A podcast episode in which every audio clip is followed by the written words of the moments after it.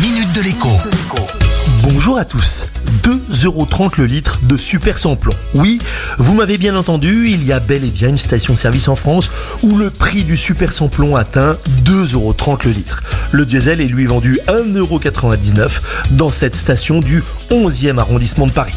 Si je vous en parle aujourd'hui, c'est parce que ce cas n'est pas isolé. Des centaines de petites stations-service indépendantes sont elles aussi contraintes de vendre le carburant à prix d'or aux automobilistes qui n'ont pas d'autre solution pour s'approvisionner, sauf à parcourir des dizaines de kilomètres afin de trouver une autre station moins chère. Pourquoi de tels tarifs Eh bien tout simplement parce que ces petits indépendants, eux aussi, doivent payer le carburant à prix d'or parce qu'ils commandent de petites quantités et que les transporteurs leur facturent le service très cher, eux aussi, pour vivre. Le gérant de la station, qui facture 2,30€ le litre, affirme l'acheter 1,80€ le litre et il a besoin de ses 50 centimes de marge pour payer le loyer de sa station, toutes ses charges fixes et bien sûr pour se payer lui-même.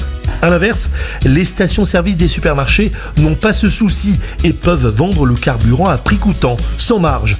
Leur raison d'être n'est pas de gagner de l'argent en vendant de l'essence ou du diesel, mais d'attirer les clients sur le parking du supermarché plutôt que sur celui du voisin, en espérant que l'automobiliste ira faire son plein d'essence, mais aussi le plein de son chariot de course. Inutile donc de fulminer contre les patrons de petites stations-service trop chères.